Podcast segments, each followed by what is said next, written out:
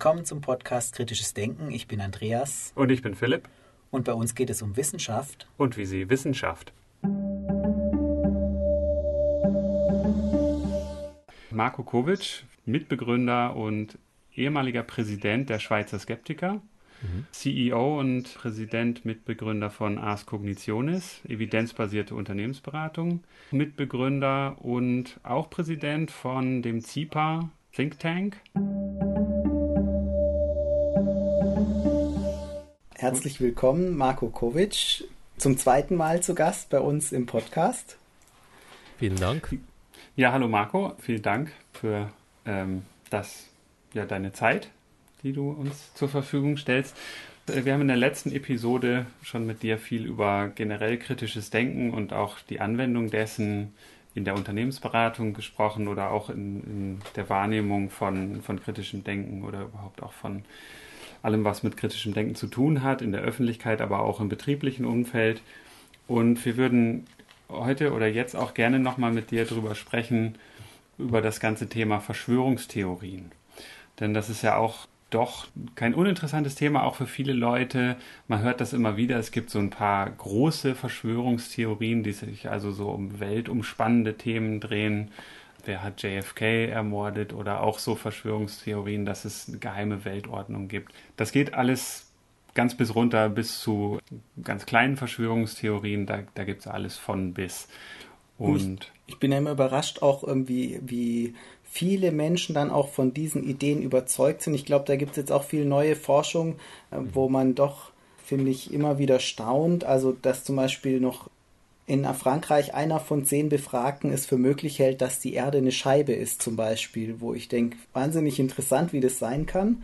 Oder auch andere Ideen, dass zum Beispiel Barack Obama ein Außerirdischer ist oder Außerirdische unter uns leben und dass es jetzt nicht so marginale Prozentsätze der Bevölkerung sind, die solche Überzeugungen vertreten, dass die Mondlandung irgendwie gefaked worden ist oder dass äh, der Anschlag vom 11. September so ein Inside-Job der Regierung Bush gewesen ist. Das sind Dinge, die von vielen Menschen geglaubt werden. Insofern ist es nicht so ein Randphänomen, was extrem selten ist, sondern was tatsächlich relativ häufig ist.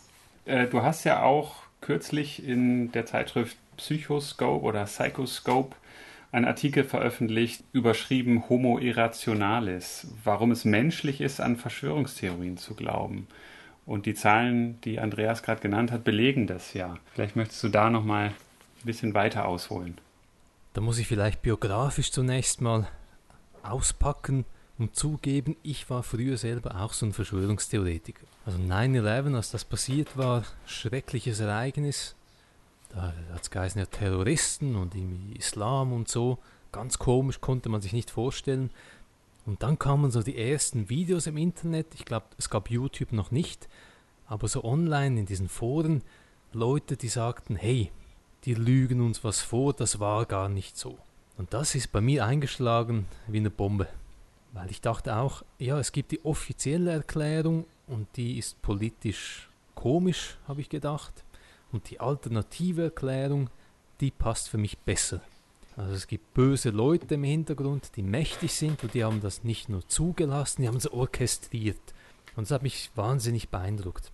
Und ich denke, dass das, was mich beeindruckt hat bei dieser Verschwörungstheorie, eigentlich das ist, was die Leute allgemein interessant finden an Verschwörungstheorien. Es sind Erklärungen, die relativ einfach sind, relativ klar sind und eine klare Dramaturgie haben. Gut gegen böse. Und ich denke, diese Art des Storytelling, die spricht uns an. Eine Erklärung zu bekommen für Ereignisse, die schwer nachzuvollziehen sind und sehr beschäftigen, beeindrucken. Ist sicher so ein Zusammenhang zu sehen, ist ja generell die Tendenz von uns Menschen, überall mhm. Zusammenhänge zu suchen. Mhm. Und vielleicht aber kann man auch nochmal überlegen, was, was kennzeichnet eigentlich dann eine Verschwörungstheorie? Ne? Es gibt ja verschiedene Definitionen und ich fand es immer viele von diesen Definitionen schwierig zu greifen. Was ist eigentlich eine Verschwörungstheorie? Eine Definition, die ich und wir gerne nutzen, ist recht trivial, sage ich mal.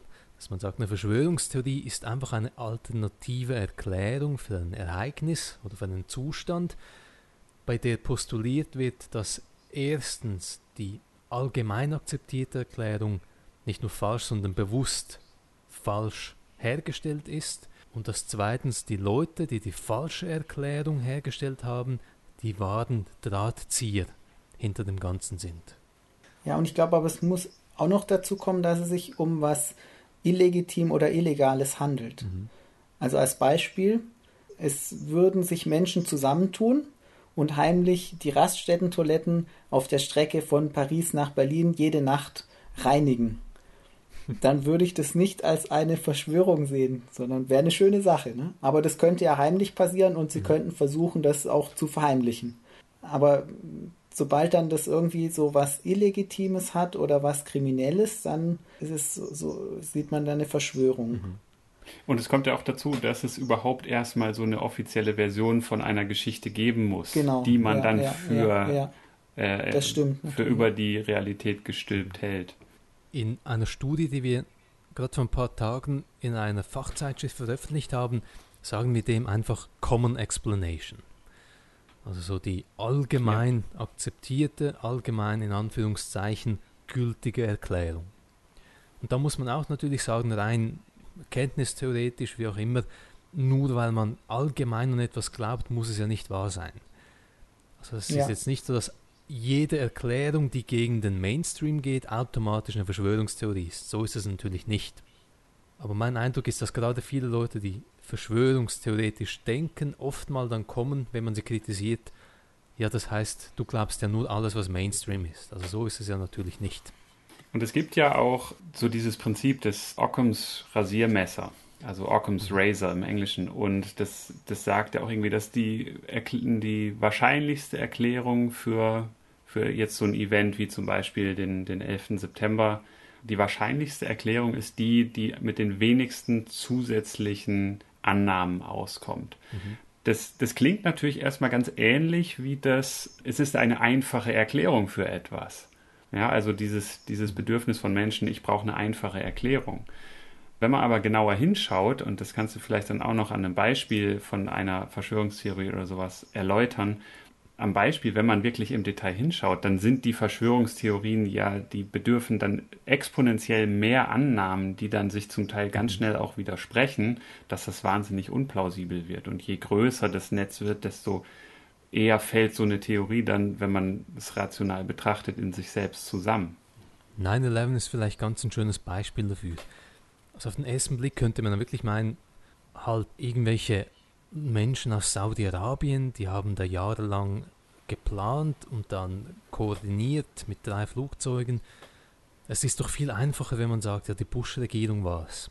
Aber wenn man dann überlegt, ja, was genau würde das alles bedeuten, dann sieht man, das wäre so eine ein gigantisches Unterfangen mit Tausenden und Abertausenden von Leuten. Die ganze Zivilluftfahrt der ganzen Welt müsste irgendwie mit eingespannt sein, damit das einfach so funktioniert. CIA und NSA und all die Leute, die oder die Agenturen, die impliziert werden, sie seien auch mit dabei gewesen und die Medien dann ist je nach konkreter Verschwörungstheorie dann nicht immer gleich, aber es gibt auch die Behauptung, die Massenmedien waren auch mit beteiligt und haben bewusst dann desinformiert und verheimlicht, dass das WTC 7 zusammengestürzt sei. Und wenn man dann Sprengstoff vermutet in den Hochhäusern in New York, also so viele Tonnen fast von Sprengstoff dort zu platzieren, wäre auch rein logistisch so ein richtig großes Projekt gewesen. Und dass da all die Arbeiter bis heute still geblieben sind, ist doch alles, wenn man es zusammennimmt, kumulativ recht, recht unwahrscheinlich. Da ist doch der Terroranschlag von islamistischen Fanatiken, gesponsert, wie wir heute wissen, aus Saudi-Arabien, plötzlich die einfachere Erklärung. Also wenn man, wenn man von der Realität ausgeht, dann muss man sagen. Es ist doch irgendwie die wahrscheinlichste Erklärung. Man, man, muss sich dann natürlich auch eingestehen, dass, ja, dass es eben diese Motive auch gibt in Menschen und aus unserer westlichen Welt. Da mag man ja ein ganz anderes Fass aufmachen und über Motivationen reden, wo das mhm. alles herkommt. Aber die Erklärung dafür, wie die Terroranschläge vom 11. September zustande kamen, ist eigentlich die offizielle Version. Vielleicht jetzt hier und da doch mit ein paar Abweichungen, weil was sicherlich auch immer ins Spiel kommt, gerade wenn es, das ist ja auch ein großes Ding bei Verschwörungstheorien, wenn es ums Vertuschen geht. dass das als Anzeichen ge gewertet wird, dass da was dran ist. Mhm. Und was denke ich in den allermeisten Fällen die Erklärung für Vertuschung ist, ist, dass einfach Inkompetenz irgendwo vorhanden war und dass die vertuscht werden will auf, auf höheren Ebenen mhm. oder auch auf niederen Ebenen. Und das erweckt dann natürlich ganz schnell in unserem Gehirn, was da auch Erklärungsmuster sucht, aha, mhm. da soll vertuscht werden, das war bestimmt ganz anders. Wobei die Einfachung, die einfache Erklärung wäre, da hat es jemand verbockt und der will es nicht zugeben. Das Stichwort mhm. Inkompetenz ist eigentlich sehr interessant bei Verschwörungstheorien, weil man eigentlich oft Dinge, die sich widersprechen, postuliert. Einerseits bei 9-11 zum Beispiel müsste die Bush-Regierung ja unheimlich kompetent gewesen sein und all diese Tausende mhm. von mhm. Menschen, die mitgemacht haben, haben alles perfekt gemacht aber gleichzeitig waren sie so inkompetent, dass jeder Hans Müller mit einem Internetanschluss innerhalb von Tagen draufgekommen ist, das ist eine Verschwörung. Also es gibt eine köstliche Szene, vielleicht kennt ihr diesen Verschwörungsfilm Zeitgeist. Nee, nee ähm, kenne ich nicht. Oder es gibt noch, noch einen anderen, kennt man vielleicht auch, Loose Change. Ja. Loose Change ist vielleicht der bekanntere. Und bei Loose Change YouTube. und beim anderen glaube ich auch, gibt es so eine Szene, von einem Risikobericht, ich glaube der CIA, was für Terroranschläge passieren könnten. Und auf einem dieser Berichte auf der Frontseite ist das World Trade Center, so im Fadenkreuz. Und das wurde in diesem Verschwörungsfilm so als Beweis geliefert. Schaut, die haben das geplant. Und das finde ich sehr, sehr interessant, dass, dass man einfach, weil man das glauben will, dann tatsächlich glaubt, die waren so inkompetent und haben auf einem, auf einem Bericht, der öffentlich zugänglich wurde, das World Trade Center als Ziel draufgetan. Und der Hintergrund ist natürlich, das World Trade Center wurde schon früher von Terroristen als Anschlagsort aufgesucht und darum hat man das als Szenario wieder angeschaut. Also so dieses, dieser Widerspruch totale Kompetenz und totale Inkompetenz finde ich eine recht interessante eine Polarität irgendwie. Ja, und ähm, dass solche Verschwörungstheorien weit verbreitet sind, dafür gibt es auch viele Gründe, weil Verschwörungstheorien auch viele Vorteile bieten. Vielleicht gucken wir mal, was es da alles für Vorteile gibt. Da, da gibt es ja eine ganze Menge. Was die zu bieten haben, weshalb überzeugt es auch Leute. Das eine ist natürlich eben, wie wir schon gesagt haben, es ist so eine Erklärung, die, die Welt zu verstehen, hilft es einem vielleicht, bestimmte Zusammenhänge einfacher zu erklären. Aber es hat ja auch zum Beispiel eine Schutzfunktion. Es gibt ja auch tatsächliche Verschwörungen, also wie wir wissen, dass unser E-Mail-Verkehr dank Edward Snowden enthüllt nicht immer so privat war, wie das vielleicht viele gehofft haben, ist ja auch so ein Beispiel, ne? dass es vielleicht manchmal auch gut ist, entsprechend vorsichtig zu sein oder auch solche äh, Dinge möglicherweise zu vermuten. Ja, ich sage mal jetzt historisch zum Beispiel, wenn man früher in der DDR gelebt hat oder in der Sowjetunion oder in Jugoslawien, bei meinen Eltern damals, dann war es gar nicht so verrückt, einfach mal zu sicherer paranoid zu sein und glauben, ja, das könnte ein Stasi-Mensch sein oder ein äh, Tito-Flüsterer und so. Also das ist schon so, so eine Überlebensstrategie fast in gewissen Kontexten. Das kann es auf jeden Fall sein, denke ich auch. Ja, also das tatsächlich auch helfen kann, tatsächliche Verschwörungen zu erkennen. Mhm. Aber es hatte auch so subjektive ähm, Anteile, zum Beispiel so ein Überlegenheitsgefühl. Ne? Wenn ich weiß, in Wirklichkeit ist alles ganz anders, dann gehört man ja zu so einem Kreis von Menschen, die weitergehende Erkenntnisse haben und hinter die Kulissen schauen können, was einem ja auch so ein gewisses Überlegenheitsgefühl vermitteln kann. Ich denke, das ist auch so ein Aspekt, was das Ganze interessant machen kann. Mhm. Man gehört zu so einer In-Group. Mhm. Wir wissen es, die anderen haben keine Ahnung. Und natürlich so ein Bedürfnis nach Vorhersage, dass man dann Ereignisse auch vorhersehen kann, wenn ich weiß, aha, das ist alles nur gesteuert oder ähnliches. Und eine große Rolle spielt natürlich auch unsere Informationsverarbeitung. Ich glaube, das ist jetzt dann auch wieder so ein Thema, wo du dich auch viel mit beschäftigt hast, dass die Art, wie unser Gehirn Informationen verarbeitet, eben auch solche Gedanken begünstigen kann. Das war die Studie, die, die wir eben gemacht haben wo wir uns gefragt haben, wenn wir mal davon ausgehen, dass Leute, die an Verschwörungstheorien glauben, nicht einfach pathologisch sind, nicht Probleme haben, sondern ganz normal, wie wir alle sind. Also wenn unser Hirn schuld ist, unser aller Hirn, was könnte dahinter stecken. Und wir haben dann getestet, ob die Wahrscheinlichkeit eines Ereignisses einen Einfluss hat, wie stark Leute eine verschwörungstheoretische Erklärung akzeptieren. Also wenn etwas eher unwahrscheinlich ist, sind die Leute dann eher bereit zu glauben, da ist eine Verschwörung dahinter. Und da haben wir so ein paar Experimente gemacht, war noch ganz interessant. Und bei jedem Experiment, Experiment kam wirklich die Tendenz raus, je unwahrscheinlicher ein fiktives Ereignis ist, wir haben jetzt keine realen Dinge gehabt, aber je unwahrscheinlicher wir gesagt haben, ist es, desto eher waren die Leute bereit zu akzeptieren, da ist eine Verschwörung dahinter. Und wir glauben, das könnte wirklich ein Indiz sein, dass wir mit Ungewissheit Mühe haben. Wir wissen es aus vielen anderen Kontexten, ja. aber Dinge, die unwahrscheinlich sind und die dann trotzdem passieren, wir kommen nicht so klar mit denen. Wir brauchen eine Erklärung dafür. Ja, weil es ja auch sonst die, das Vertrauen in die Vorhersehbarkeit der Welt erschüttert und wenn wir eine gute Erklärung haben, dann haben wir ein Modell dafür und verstehen die Welt wieder und dann fühlen wir uns wieder besser, auch wenn die Erklärung vielleicht unerfreulich ist. Mhm. Ja, und auch eine Tendenz im menschlichen Denken ist ja auch immer eine, also das hat sich ja so eingebürgert, die Kausalzusammenhänge überhaupt zu sehen. Für jedes ja. Ereignis gibt es auf jeden Fall eine Ursache und die, so nehmen wir an, ist bewusst von irgendjemandem hervorgerufen. Der Zufall wird ja oft auch komplett unter den Tisch gekehrt. Der spielt in der, in der, im Denken gar keine so große Rolle oder zum Teil gar keine Rolle. Mhm und aber auch Wahrscheinlichkeiten an sich, da sind wir Menschen ja auch, oder auch Statistik, da sind wir einfach nicht gut drin, das abzuschätzen. Mhm. Da benutzen wir ganz grobe Heuristiken, die, die auch genauso grob falsch liegen können. Und kann es auch, ähm, weil du gesagt hast, die, je unwahrscheinlicher ein Ereignis ist, ich glaube aber auch, die Bedeutung spielt auch eine Rolle. Wenn jetzt Frau Müller gegen einen Baum fährt, dann vermute ich da noch keine Verschwörung. Aber wenn Lady Diana einen Autounfall hat und also berühmte Personen, dann nehmen wir dann auch an, das muss auch bedeutende Ursachen haben, das Ereignis, mhm. weil es eine bedeutende Person ist. Ne? Mhm. Ja, eben wenn, wenn dem Herrn Meier was passiert, dann überlege ich wahrscheinlich nicht, wer steckt da dahinter, sondern der Herr Meier ist vielleicht irgendwo vom Balkon gestürzt oder was auch immer. Ja, ja genau, das und haben wir auch getestet.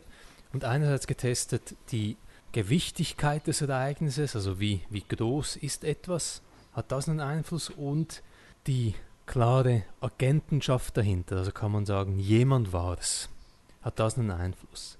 Und da haben wir auch gesehen, beide Dinge haben den Einfluss, und das kannte man schon früher aus der Literatur, dass ein wichtigeres Ereignis in Anführungszeichen macht uns bereiter oder macht uns empfänglicher für Verschwörungstheorien und wenn wir eine klarere kausale Agentenschaft, also jemand hat es gemacht haben, dann steigert das auch die Bereitschaft, Verschwörungstheorien zu glauben.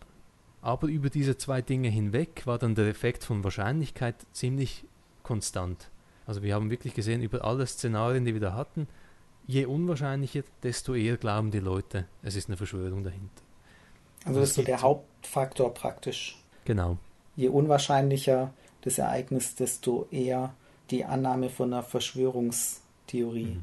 Ja, und dass diese Gedanken auch so eine große Verbreitung haben, hat möglicherweise auch mit den neuen Medien zu tun, dass sich die auch gut verbreiten lassen entsprechend.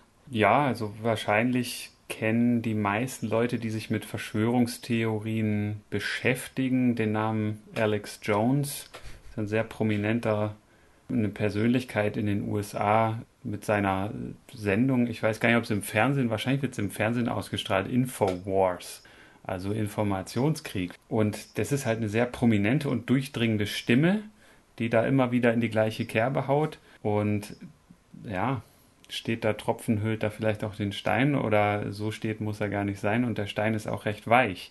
Also da, wenn Menschen dafür empfänglich sind und da gibt es Stimmen, die da wirklich das vorantreiben, diese Agenda da durchpushen, dann gibt es natürlich auch automatisch viele Anhänger. Aber auch neue Medien, wo, wo Inhalte auch ungefiltert, also Twitter, Facebook, da wird ja alles verbreitet. Also wird verbreitet, bevor darüber nachgedacht wird.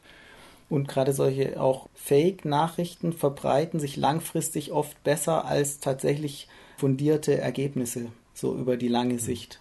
Das ist ein ungünstiger Effekt. Ich, ich sehe es eigentlich genau gleich, dass das Internet der ausschlaggebende Faktor heute ist. jetzt im Moment, wir machen einen coolen Podcast, eine coole Sache, das konnte man vor 50 Jahren nicht einfach so machen. Also euer Podcast erreicht ein Millionenpublikum und ihr könnt den einfach so machen. Nachteil ist, wenn eingefleischte Reptiloiden, Verschwörungsgläubige auch einen Podcast machen, kann der eben auch Millionen von Leuten erreichen. Und eben wieder so psychologisch, verhaltensökonomisch, unser Hirn ist nicht wirklich darauf geeicht, gute von schlechten Informationen zu unterscheiden. Wenn Infos kommen, egal was für Infos, dann schenken wir denen irgendwie Beachtung, wir glauben daran.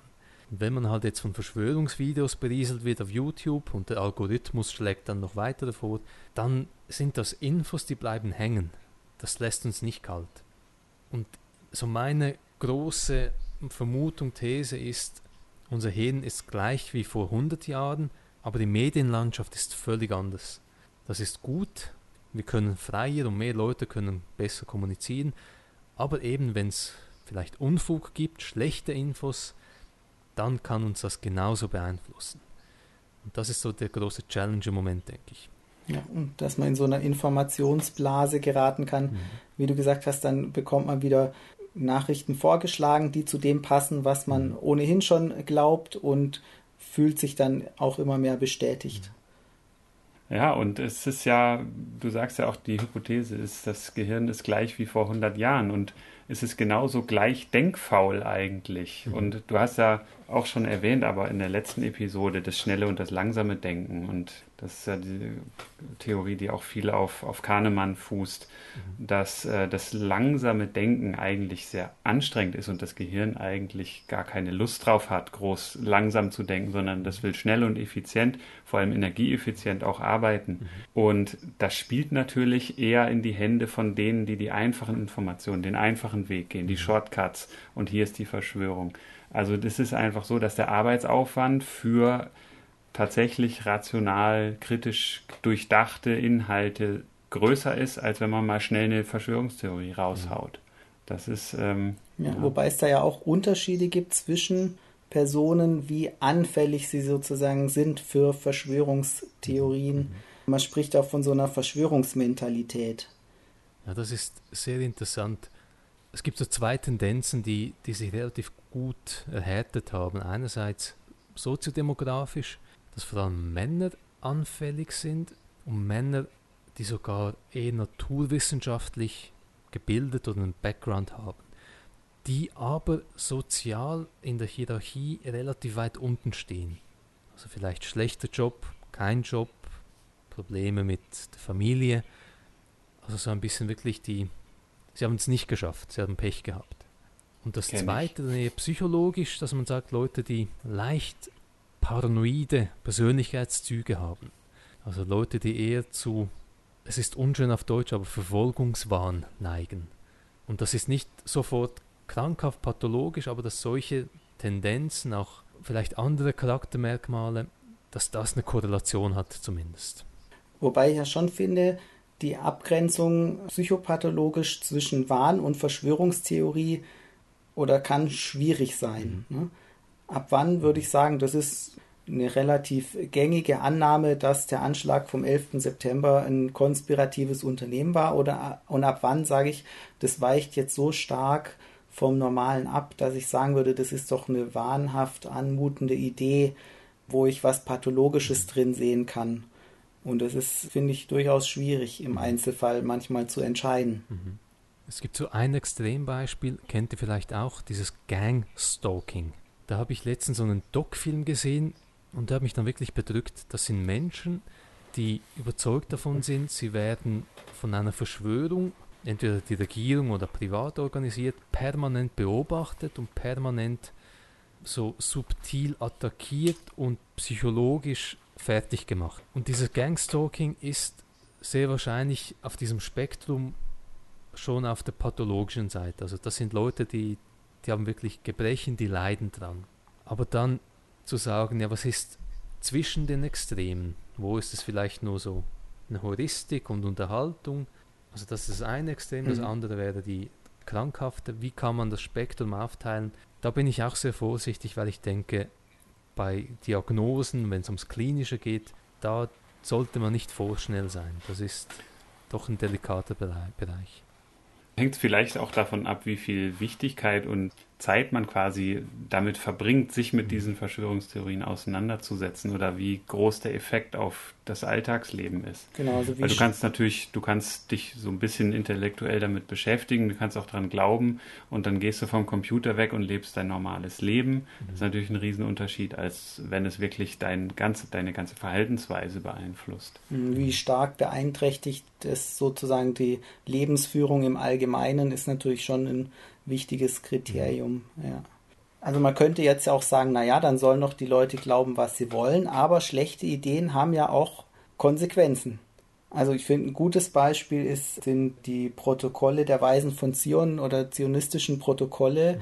die eindeutig gefälscht wurden und so einen Verschwörungsmythos beschreiben, dass so eine, eine jüdische Verschwörung zur Erlangung der Weltherrschaft und diese gefälschten Dokumente dann auch genutzt wurden, zum Beispiel im Nationalsozialismus, um den Holocaust zu begründen oder die Verfolgung der Juden und auch heute noch in den, islamischen Medien wohl noch recht präsent sind als Beispiel. Und es sind ja auch so Verschwörungsideen, die dann tatsächlich schrecklichste Konsequenzen haben. Also man kann nicht sagen, naja, soll doch jeder glauben, was er will.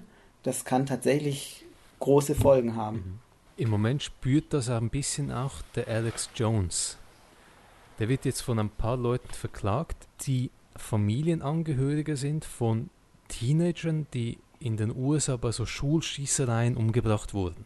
Und der Alex Jones behauptet ja, das ist alles fake, das sind Schauspieler, das ist gestellt. Und dort finde ich auch, ja gut, glauben kannst du das, aber wenn man das so aggressiv an sein Publikum heranträgt und an ein Millionenpublikum und wenn dann die Eltern eben die Konsequenzen zu spüren bekommen, weil all diese Leute, die das dann glauben, die, die, die suchen dann die Eltern auf und dann gibt es auch so eine Art Terrorkampagne gegen die, dann finde ich auch, hey, dann ist es nicht nur lustig, dann können wir nicht nur darüber lachen, da müssen wir jetzt überlegen, wie gehen wir damit um. Und es hat ja Konsequenzen für die Gesetzgebung, als, also wie Waffengesetze mhm. oder ähnliches. Je mehr Menschen davon überzeugt sind, dass es alles fake, desto höher steigt auch das Risiko, dass wir noch mehr Opfer sehen werden in dem Bereich. Ein anderes Beispiel sind ja Impfungen. Da gibt es ja. auch viele Verschwörungstheorien. Ja, Impfungen funktionieren gar nicht, das ist alles von der Pharmaindustrie, sie machen dich krank, sie heilen nicht, sie sind keine Prävention. Und wenn dann Eltern ihre Kinder nicht impfen lassen, dann ist das für die Kinder vielleicht eben nicht so lustig. Und da finde ich es auch ja, so ein Bereich, wo die Konsequenzen schon recht happig sind. Ja, und es ist tatsächlich ja weit verbreitet in Frankreich. Etwa jede zweite Person vermutet, dass negative Folgen von Impfen von der Regierung und der Pharmaindustrie irgendwie vertuscht werden. Das finde ich sind ja schon Zahlen, äh, da geht es jetzt nicht um ein paar einzelne die solche Ideen haben, sondern das ist wirklich weit verbreitet und eben, wie du sagst, hat dann natürlich Konsequenzen. Ja, ja wie kommt man solchen Tendenzen mit kritischem Denken bei?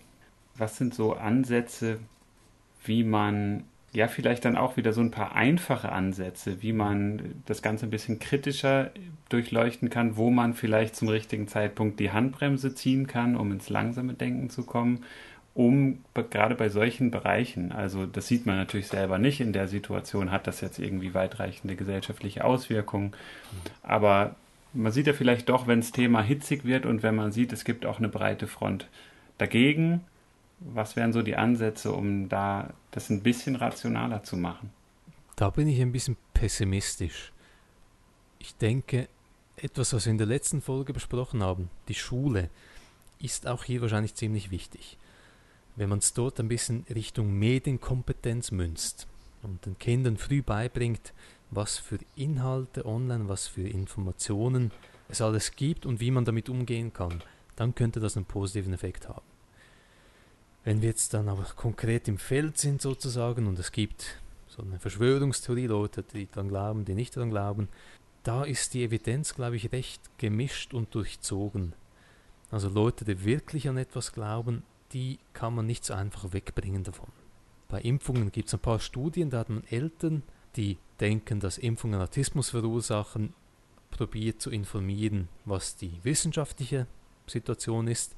Und nachher haben sie noch stärker daran geglaubt, dass Impfungen Autismus verursachen. Also ein äh, Backfire-Effekt.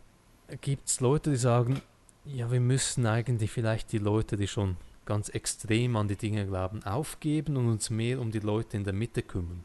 Die Leute, die nicht so eine starke Meinung haben, wie können wir die abholen? Habt ja. ihr da eine Idee?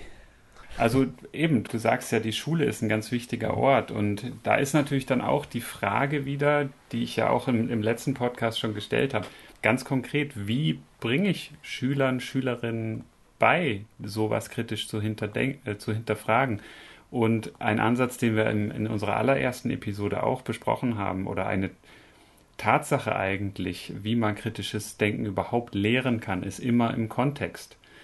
Und man kann kritisches Denken nicht einfach für sich allein jemandem beibringen. Und eine Verschwörungstheorie, denke ich, wäre ein sehr anschauliches äh, Beispiel, was man auch im Schulunterricht mal wirklich von A bis Z mit den ganzen Vorannahmen, die da drin stecken, aber auch mit den Konsequenzen durchspielen kann und Schritt für Schritt zu hinterfragen. Also das wäre ja das Erlernen von erstens, wie gehe ich rein kognitiv, aber auch so Schritt für Schritt, wie gehe ich mit den Daten um, wo kommen die Daten her. Medienkompetenz ist da sicherlich ein Thema, was in dem Zusammenhang gelehrt werden sollte, aber natürlich auch so eine Definition von kritischem Denken am Beispiel durchgespielt, von einer konkreten Verschwörungstheorie. Was sind denn hier logische Fehlschlüsse? Und dann wirklich das Ganze natürlich solide belegen. Dass das, das, also das ist ja auch wichtig, da die, die Daten erstmal überhaupt sich darauf zu einigen, was ist überhaupt Fakt. Weil wenn da die beiden Parteien in so einem Streit irgendwie von ganz unterschiedlichen alternativen Fakten ausgehen, dann haben wir schon verloren. Dann, dann braucht man gar nicht zu reden. Aber eben das Etablieren von Fakten, und das geht sicherlich dann auch ein bisschen in den Bereich von Wissenschaft, die ja relativ gut darin ist, Sachen weitestgehend zu objektivieren. Aber ja, ich denke, das ist schon in der Schule ist der Ort dafür, aber die, das Wie, so wie ich es geschildert habe, eben am Beispiel. Und das müssen jetzt nicht Verschwörungstheorien sein. Das können beliebige Themen sein, wo kritisches Denken wichtig ist. Ja, und die metakognitiven Fähigkeiten im Sinne von ne, dieses Denken über das Denken zu erkennen, wie denken wir eigentlich und welche, wie du auch schon gesagt hast, diese Verzerrungen mhm. äh, immer wieder aufzuzeigen, was trägt dazu bei, bei den Verschwörungstheorien klassisch sowas wie der Confirmation Bias. Ich suche immer bestätigende Informationen. Ich finde irgendein Detail, das kommt mir komisch vor. Dann finde ich vielleicht, ne, sagen wir mal, Mondlandung, diese Fahne, die flackert jetzt. Ne, ich kann mir das nicht erklären, es ist ein Detail. Mhm. Und dann finde ich nachher immer mögliche Erklärungen und suche dann immer bestätigende Informationen für, für eine vielleicht eher abwegige Theorie und Hypothese. Und wenn man das dann aber wieder aufzeigen kann, was passiert da eigentlich, dass dann junge Menschen auch vielleicht schon früh lernen können, sozusagen ihr eigenes Denken auch aus so einer Satellitenposition eher mal zu beobachten und eine Distanz einzunehmen, zu überlegen, Moment mal, was hat mich da jetzt eigentlich gerade überzeugt oder wieso hänge ich an dieser Annahme? Aber grundsätzlich glaube ich auch, es ist ja was, was sozusagen in uns eingebaut ist und Verschwörungstheorien wird es, wird es immer geben, man kann es nicht verhindern. Vielleicht hat man eher auch früher mythologische Erklärungen gehabt, da waren dann ungewöhnliche Ereignisse, da stand dann eben der Wille Gottes dahinter, da brauchte man gar keine Verschwörung. Heutzutage macht man sich da ganz andere Gedanken. Wobei der, der Glaube an den Wille Gottes dann auch nicht besonders hilfreicher war, Erkenntnis über die Realität zu gewinnen. Da hat man halt jedem, jedem Sachverhalt einen eigenen Gott zugeordnet oder eine verschiedene Gottheit. Gab ja da auch nicht nur einen. Also es hatte ja Methode oder hat. Genau, insofern sind wir an einem anderen Punkt, aber mit neuen mit Herausforderungen. Problemen, ja, ja. Aber mir ist auch noch, also vielleicht als Ergänzung dazu, ich habe gesagt, der Ort, kritisches Denken zu lernen, generell die Schule als, als erster Ort, um damit in Kontakt zu kommen ganz wichtig, um das überhaupt umsetzen zu können, wäre natürlich auch wiederum in der Lehrerbildung. Weil man braucht natürlich das Personal, Lehrer, Lehrerinnen müssen natürlich auch in der Lage sein, das, also die Thematik kennen, aber auch die, die Art und Weise, sowas zu lehren, mhm. zu lernen. Und das, das findet an Universitäten, an, an pädagogischen Hochschulen statt. Und also es ist schon auch ein wichtiger Ort in der Hochschule, wo die Lehrerbildung zum Teil stattfindet. Und also ja, generell in den Lehreinrichtungen. Vielleicht Kindergarten jetzt noch nicht. Das wäre eine spannende Frage, inwieweit Kleinkinder schon in der Lage sind oder vielleicht auch äh, sehr empfänglich dafür sind, kritisches Denken zu lernen. Also so die Grundzüge, Sachen zu hinterfragen, ist ja eigentlich eine, eine Eigenschaft, die Kinder natürlicherweise mit sich bringen. Da gäbe es mhm. vielleicht auch, oder wäre es sinnvoll, darüber nachzudenken, wie man das ein bisschen kanalisieren kann oder produktiv ausnutzen kann. Ja, aber auf jeden Fall sehr spannendes Thema. Von den ja. Verschwörungstheorien sind wir wieder äh, dahin ja. gekommen, wie kann man eigentlich kritisches Denken lernen. Also es ist natürlich immer, ich glaube, für den Skeptiker sind äh, Verschwörungstheorien so ein schönes Lehrbuchbeispiel, um da verschiedene Denkweisen aufzumalen oder vorzuführen. Ja, und auch solche Denkfehler sind da ja auch relativ gut deutlich zu machen. Ja. ja. Ich denke generell, du bist ja auch Präsident der, ähm, oder warst ehemals Präsident der Schweizer Skeptiker. Vielleicht aber da auch nochmal an dich die Frage, was, ich habe das auch neulich die Frau Grams gefragt, die, dieser ehemalige Homöopathin, jetzt Skeptikerin, und ich habe sie auch gefragt, wie generell im Umgang von Skeptikern mit den, dem Zielpublikum eigentlich, jetzt mal die Skeptiker ausgenommen, weil mhm. Also man redet natürlich untereinander, aber da bestätigt sich eigentlich jeder selber. Aber die Aussagen von Skeptikern an zum Beispiel den Verschwörungstheoretiker, da ist es ja auch ganz wichtig, welchen Ton man anschlägt. Also auch die Art und Weise, wie man kommuniziert, wie man auch mit dem Gegenüber redet. Was würdest du da so als, als Skeptiker sagen? Ich habe letztens mal bei den Skeptikern auf dem Blog was geschrieben, einen Text genau zu diesem Punkt und habe gemeint, man muss einfach mal probieren, kein Arschloch zu sein. Ja. Und das ist äh, vielleicht gar nicht so einfach, so in der Hitze des Gefechts, wie es in anderen Situationen wäre, weil man meint, ja, ich habe recht und das kann ja nicht sein, was du da erzählst und was du glaubst. Aber das könnte eines der großen Probleme sein dieser ganzen Skeptikerbewegung, dass man die Wirkung, die man erzielt bei Leuten, die mitschauen, passiv vielleicht, zu wenig bedenkt. Mhm. Und wenn man irgendwie arrogant, unsympathisch, gehässig, wie auch immer wirkt, dann ist das halt recht abstoßend. Da, da will man nicht so viel mit diesen Leuten zu tun haben. Wenn man aber versucht, menschlich, auf einer menschlichen Ebene empathisch zu sein, nett zu sein, Leute nicht mit einem Konflikt anzugehen, sondern aktiv probieren, ihre Sicht mit einzubeziehen und erklären, ich glaube halt, dass es vielleicht so und so sein könnte, was denkst du darüber? Also Dinge, die wir eigentlich aus anderen Kontexten kennen, das sollten wir auch in dieser Skeptiker-Szene ein bisschen stärker leben, denke ich. Man sagt so in der Schweiz hier gern, so le ton qui fait la musique. Der Ton macht die Musik. Und das ist schon recht, recht wichtig. Ich denke auch, das ist ein ganz wichtiger Punkt, wie kommuniziert wird, wie miteinander geredet wird. Und ich, ich würde es sogar auch übertragen in gewisser Weise auf die Wissenschaft als Wissenschaftler. Da kommt man ja auch doch oft recht arrogant daher. Ich kann aus eigener Erfahrung sprechen, sicher in den Naturwissenschaften, da kommt oft der erhobene Zeigefinger und da werden dann, da wird gesagt, Wissenschaft ist jetzt das Nonplusultra und wir haben eigentlich schon alles rausgefunden. Und es wird eigentlich nie gesagt, eben Wissenschaft, was ist das überhaupt? Das ist ein, ein Prozess und es ist provisorisch das Wissen und natürlich immer mit auch mit Wahrscheinlichkeiten behaftet. Und da ist natürlich auch der, die Definition, was ist kritisches Denken? Das ist ein, eine probabilistische Erkenntnis, ein Erkenntnisgewinn. Man behaftet Erkenntnis mit einer gewissen Wahrscheinlichkeit, die je nach Datenlage modifiziert wird. So wird Wissenschaft leider häufig nicht kommuniziert, auch gerade wenn es um populärwissenschaftliche Themen geht oder auch um Wissenschaftsjournalismus. Da sind dann auch schon wieder die Anreize geschaffen, um da so zu kommunizieren, wie es gar nicht der Fall ist.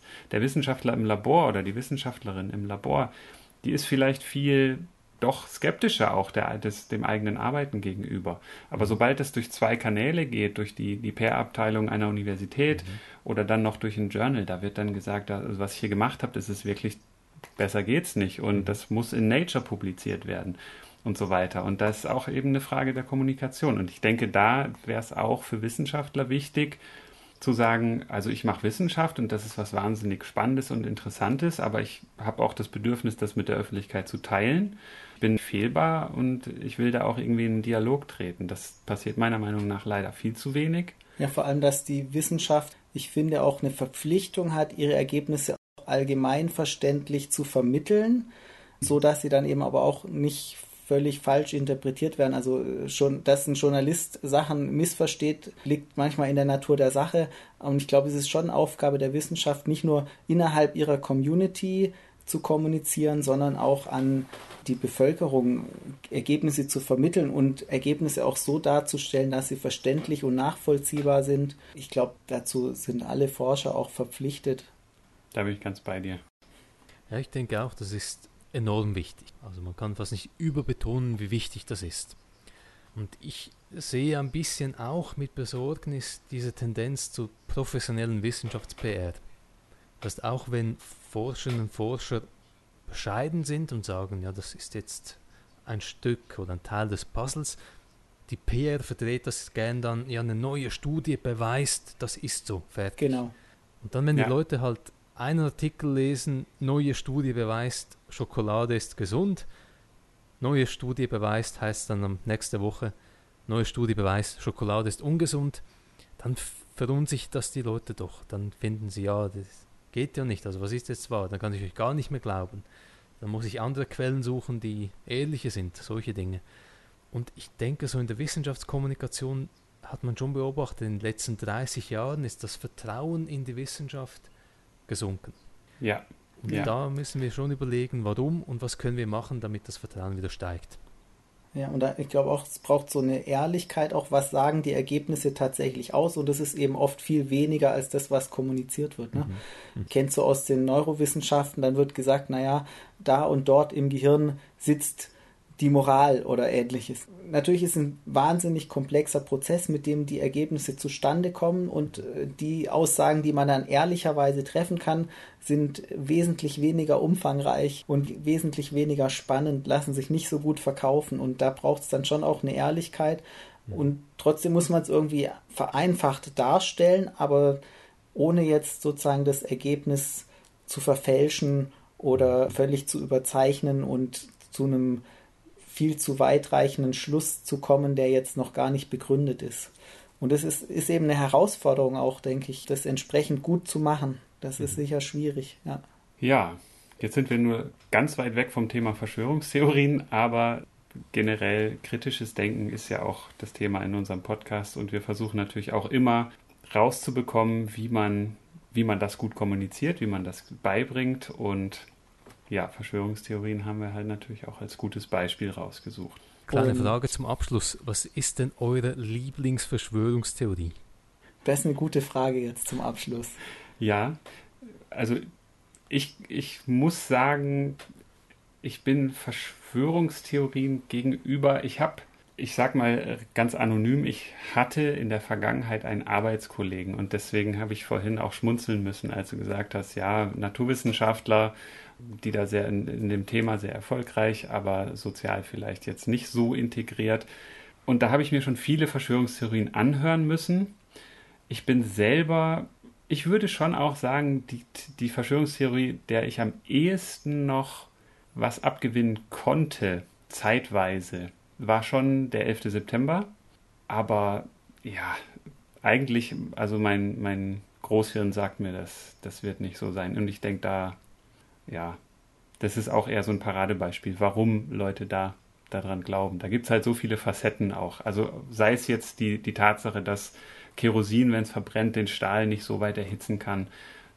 So, da gibt es ja auch eine ganze Vereinigung von Architekten, die da eine Veröffentlichung gemacht haben. Das kann ja nicht sein. Also war das irgendwie Sprengstoff oder irgendwie was von, vom US-Militär, irgendwie sowas. Oder auch, dass das Gebäude 7 zusammengestürzt ist. Wie kann denn das sein, wenn da ein paar Turbinenteile dran geflogen sind? Und die, die ganzen Aspekte. Oder dass man das Flugzeug, was ins Pentagon geflogen ist, auf dem Video überhaupt gar kein Flugzeug richtig sieht. Aber es gibt ja, wenn man sich dann ein bisschen damit beschäftigt und sucht, gibt es ja für alles eigentlich Erklärung. Und ja, ich glaube doch schlussendlich an die Erklärung, dass, dass es da einfach politisch motiviert oder auch vielleicht religiös motivierte Saudi-Arabier gibt, die die Türme zu Fall bringen wollten. Und das so einfach war das. Ist natürlich nicht einfach. Aber generell sonst zu Verschwörungstheorien zum Beispiel ich, muss ich mir sehr viel anhören zu dem, wer hat John F. Kennedy getötet. Mhm. Und mich interessiert sowas eigentlich eher gar nicht. Also die meisten Verschwörungstheorien tangieren mich irgendwie gar nicht so oder ich, ich kann drüber lächeln. Also wie zum Beispiel, dass die Erde eine Scheibe ist oder so. Da, das ging ja auch neulich durch die Presse, dass da jemand versucht hat, sich selber in einer Rakete so weit hochzuschießen, dass, weil er der NASA nicht vertraut hat. Und hat sich dabei ziemlich wehgetan, aber sowas erheitert mich dann eher. Ja, Aber das finde ich jetzt zum Beispiel eine besonders schöne Idee. Also Terroranschläge, dass es Terroristen gibt in verschiedenen Ländern und so. Ja, das ist manchmal auch schwer so, es ist wirklich auch schwer greifbar und da gibt es eine gewisse Unsicherheit und diese Idee mit der Erde ist flach, das gefällt mir eben sehr gut, weil es so, weil ich mich da so gar nicht reindenken kann. Also die persönliche Erfahrung sagt mir, wenn ich mit dem Flugzeug hochfliege und nur schon da aus dem Fenster schaue, habe ich so diese Augenscheinevidenz, ich muss nur auf den Berg steigen und schauen und sehe, die Erde ist nicht flach. Oder wenn ich mit dem Schiff über den Ozean fahre. Also ich, ich finde, da gibt es so viel Augenscheinevidenz und das finde ich dann spannend. Wie kommt es, dass dann Leute so überzeugt sind? Und von einem Modell, das ich mir gar nicht erklären kann, wo ich auch gar nicht, ich, ich wüsste gar nicht, wie, wie funktioniert das, wenn die Erde eine Scheibe ist. Oder wenn ich jetzt Planeten beobachte durch ein Fernglas, sehe ich ja auch, die sind rund. Wie, wie kann ich mir das überhaupt erklären? Da gibt es ja Konferenzen von Menschen, die glauben, dass die Erde eine Scheibe ist und irrsinnige Verschwörungen, die da wohl hinterstehen. Und ne, was das für ein Riesenaufwand sein müsste, das zu vertuschen, dass die Erde eine Scheibe ist und wofür eigentlich. Also ich finde das finde ich einfach äh, faszinierend. Ne? Ja. Hast, hast, du denn noch eine Verschwörungstheorie, Dein die du nicht hinter dich gebracht hast, der du immer noch anhängst? Ich glaube, ich, glaub, ich bin mittlerweile recht immun gegen Verschwörungstheorien. Auch wenn man manchmal denkt, ja, das könnte doch noch sein und so. Mittlerweile perlt es ein bisschen ab, weil ich mir selber nicht so vertraue. Aber mein mhm. Favorit im Moment ist auch die flache Erdtheorie natürlich, wenn man ein bisschen das anschaut, objektiv total lustig fast, aber ich finde es auch faszinierend, warum Menschen daran glauben und wie viel wir eigentlich daraus lernen können, wie das menschliche Gehirn funktioniert. Weil so verrückt ist es ja eigentlich nicht zu glauben, dass die Erde flach ist. Und dann, wie wir Informationen verarbeiten, was für Informationen wir eigentlich glauben wollen, wie wir über die Welt nachdenken, da kann man sehr, sehr viele Dinge aus dieser Verschwörungstheorie herauslesen. Darum finde ich sie noch irgendwie auf einer kuriosen Ebene ganz sympathisch. Ja, und es ist ja tatsächlich auch so eine noch einfachere Erklärung. Wenn ich jetzt aus dem Fenster schaue, hier ist ja die, oder ne, ich laufe auf der Straße, das ist ja flach. Mhm. Ne? Also man muss ja schon bestimmte Beobachtungssituationen aufsuchen und herstellen, um wirklich festzustellen, dass die Erde rund ist. Und so im Alltag natürlich ist ja die Erfahrung erstmal, die ist flach. Aber dass man sozusagen diese Beobachtungsgelegenheiten dann auch wie gar nicht integriert in diesen Kontext der, ja, und oder einfach nicht berücksichtigt, sondern irgendwie von diesem Alltäglichen ausgeht, na, ich sehe ja, die Erde ist flach oder gefällt mir auch sehr gut. Ja. Jetzt habe ich aber doch noch mal, das ist möglicherweise noch mal ein ganzes Fass, was man da aufmachen kann. Aber du hast ja am Anfang gesagt, du warst selber Verschwörungstheoretiker oder vielleicht nicht Theoretiker, aber du hingst dem so an, hast, warst da so drin und hast daran geglaubt. Jetzt gar nicht mehr. Da wäre es ja auch interessant, so an, am eigenen Beispiel diese Biografie zu verfolgen, was für Elemente das vielleicht gewesen sind, die dich da von A nach B gebracht haben. Weil das ist ja genau das, was wir, was uns eigentlich so interessiert, wie man jetzt Verschwörungstheorie-Anhänger, wie man dann zum Skeptiker wird. Das, also ich fand auch die, die Geschichte bei der Frau Grams so interessant, wie sie von der Homöopathin zur, zur Skeptikerin wird. Also wie überkommt man wie, wie, oder wie lässt man das hinter sich? Also vielleicht kannst du so als Überschrift sagen, ja, ich habe gelernt, kritisch zu denken, aber ein bisschen konkreter, kannst du das an, an ein paar Punkten festmachen oder gar nicht so? Ich glaube, bei mir waren es auch so Aha-Erlebnisse. Also in diesen Dingen war ich nicht fanatisch drin, aber doch irgendwie überzeugt. Auch andere Dinge, so UFOs, Aliens, Bigfoot, da war ich alles irgendwie mit drin, habe ich daran geglaubt. Und dann mit der Zeit kam ich mit Informationen in Kontakt, die halt eine andere Sicht hatten auf die Dinge. Also ich weiß, ein Buch hatte ich mal so von einem, aus der Bücherei gekauft und ich dachte, das sei so ein Verschwörungsbuch. Das war irgendwie auch so aufgemacht. Da habe ich das gelesen, schön Bilder und habe ich gemerkt, ja, die Grau greifen die Verschwörungstheorien auf und bieten dann faktenbasiertere Erklärungen. Also es war eigentlich Kritik an solchen Theorien. Und äh, im Online gab es dann auch Sendungen, äh, im Online, im Internet gab es auch so Sendungen, ich glaube der eine hieß Bullshit sogar, von Penn und Teller, vielleicht kennt man das noch. Ja, ja. Und da, da wurde es auch aufgegriffen und da habe ich gedacht, wow, ich habe das so extrem stark geglaubt, war so überzeugt davon und habe ganz offensichtliche Dinge übersehen, die man eigentlich sich fragen sollte. Und für mich war es dann so, hey, ich habe mich so stark getäuscht. Das ist doch interessant. Mhm. Das heißt, also dass du da auch noch so ein Lernerlebnis mhm. draus mhm. gemacht hast. Ne? Mhm. Nicht nur, ich habe mich getäuscht, sondern dann auch noch diesen Schritt zu machen, daraus lerne ich doch jetzt auch was mhm. über mich selbst und für die Zukunft. Mhm. Ich denke, das ist auch ein ganz wichtiger Schritt in der Kommunikation, also gerade auch vielleicht jetzt nicht so sehr in der Wissenschaftskommunikation, aber als Skeptiker, dass man nicht hergeht und sagt, so wie ihr das denkt, kann das nicht sein. Punkt.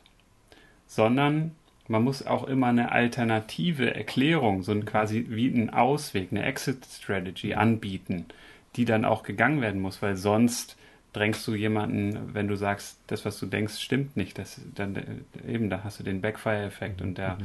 das geht nach hinten los. Mhm. Aber du musst auf einem, auf dem richtigen Wege und da ist vielleicht auch, sind diese Sachen wie Principle of Charity und, und solche Dinge ganz wichtig. Mit diesen Hilfsmitteln ein Alternativmodell anbieten und nicht, nicht so destruktiv, sondern konstruktiv arbeiten. Ja. Aber jetzt auch ein gutes Beispiel nochmal, um das so aufzuzeigen, dass es eben doch möglich ist, auch erwachsene Menschen dazu zu bringen, auch ihre Ideen zu hinterfragen. Und ich kenne das bei mir auch, dass mich gute Argumente manchmal nicht unmittelbar in der Situation, aber doch länger beschäftigen und ich dann meine Meinung auch hinterfragen und ändern kann. Und ich glaube, das ist ja auch so der Grundsatz jeglicher konstruktiven Auseinandersetzung, Diskussion und Debatte, dass man dem gegenüber auch offen sein muss, dass es gute Argumente gibt, die ja. eben auch meine Meinung widerlegen. Was nicht ja. heißt, dass ich jetzt keine Meinung vertrete, aber dass man grundsätzlich ja. da auch eine Bereitschaft hat, dazu zu lernen. Mhm. Ergebnisoffen zu sein, ist generell was Gutes. Wenn man das nicht ist, ist man in der Politik. Ja. Und da bin ich auch so ganz allgemein und vielleicht seht ihr es dann am Schluss auch ähnlich, optimistisch. Ich glaube, Menschen überall auf der Welt sind anfällig für Verschwörungstheorien und sonst für irrationale Dinge, aber gleichzeitig haben wir doch alle auch das Potenzial, diese Tendenzen ein Stück weit hoffentlich ein gutes Stück weit zu überwinden. Und ich glaube, wenn wir das nicht hätten, dann würden wir, jetzt wir drei in der Runde, nicht machen, was wir machen. Genau. Super. Ich glaube, das ist ein gutes ist, Schlusswort. Positiver Ausblick, da bleiben wir doch mal stehen. Genau. das nehmen wir mit. Also, Marco Kovic, nochmal herzlichen Dank für die Zeit und für die interessanten Einsichten und Gespräche. Ja, und auch viel Erfolg für das weitere Arbeiten in allen Bereichen. Und wir und empfehlen allen nochmal den Podcast Skeptisch von den Schweizer Skeptikern. Hört da rein. Genau. Lohnt sich. Und wie ihr sonst Marco Kovic noch erreichen könnt oder auch verfolgen könnt, was er in den Social Media Plattformen macht, das werden wir alles auf der Webseite in den Episodennotizen veröffentlichen. Vielen Dank. Ganz vielen Dank und viel Erfolg. Dankeschön. Danke. Vielen Dank fürs Zuhören. Wir hoffen, der Podcast hat euch gefallen. Empfehlt uns weiter, liked uns auf Facebook, folgt uns auf Twitter. Für Rückmeldungen und Kritik oder Korrekturen schickt uns einfach eine E-Mail oder benutzt die Kommentarfunktion. Und Möglichkeiten, den Podcast zu unterstützen, findet ihr auf der Homepage.